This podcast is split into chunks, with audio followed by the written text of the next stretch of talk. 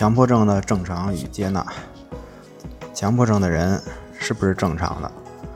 我们是正常的，而这个症状呢，它肯定是异常的。而这个异常的症状呢，其实它也是出自正常。所以我们讲，把症状还原为正常。可能有的人觉得就是我们和正常人不一样，这个是我们的体验。我们说正常人呢，他也会有症状。也会有各种各样的表现，但是我们之前讲过，区别是什么呢？就是正常人一点是他没有这种痛苦，所以他不会去排斥这些问题，就不会被强化。其实他们的那些强迫、恐惧社交的那些问题，可能比我们还严重。比如社交恐惧里的脸红，就会把脸红当做是天大的困扰，各种掩饰，非常恐惧。害怕别人看到自己的脸红，有的人说，恨不能有个地缝都想钻进去，逃避回避。所以我们讲，不要去执着什么。当你的症状慢慢化解掉，自然就是正常了。也就是说，正常不是什么好的感觉，也不是坏的感觉，而是没有感觉。这个森田疗法的书里也讲过，你感觉胃很难受是问题。感觉胃很好也是问题，正常的是感觉不到，就是这种无意识状态。但这个问题进入到你的意识，背后是焦虑。所以说，我们的目的就是行为方式、思维方式正常，症状自然也就正常了，是这样的一个过程。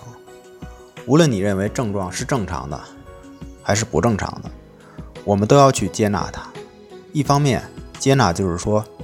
没有办法了，顺其自然并不是这样消极的，并不是真的没有办法，而是说顺其自然是解决这些情绪问题的一个最好的办法。我们之前也讲过，接纳也不是一个方法，它是一种态度，或者说我们通过这样的一个过程呢，得到一个结果，就是我们说的接纳。那些从症状里面走出来的人，他们是接纳的，就是我们说的。他们对这些不在意了。有的人说，社交恐惧、脸红恐惧、出汗恐惧，这些能不能好？这些问题好了，就是不怕了，不在意了，这就是好了。当然能达到。对这些恐惧的表现能够不在意，就是那些真正从这些问题里面走出来的人才能达到的一种状态。所以我说，他们是做到了真正的接纳。而有的人可能理解为，接纳是应对症状的方法。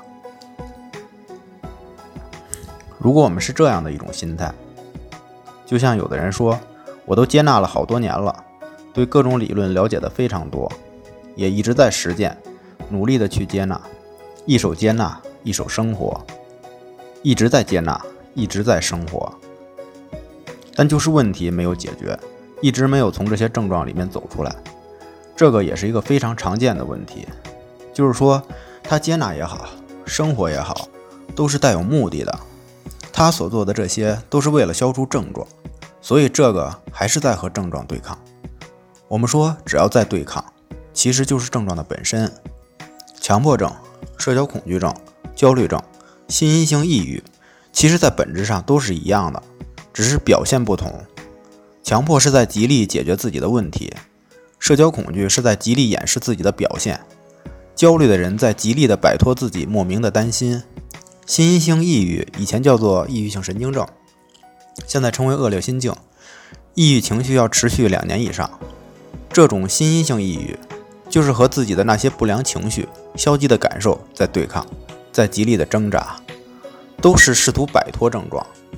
我们来看，其实这一类问题呢，都是我们自身的一些想法。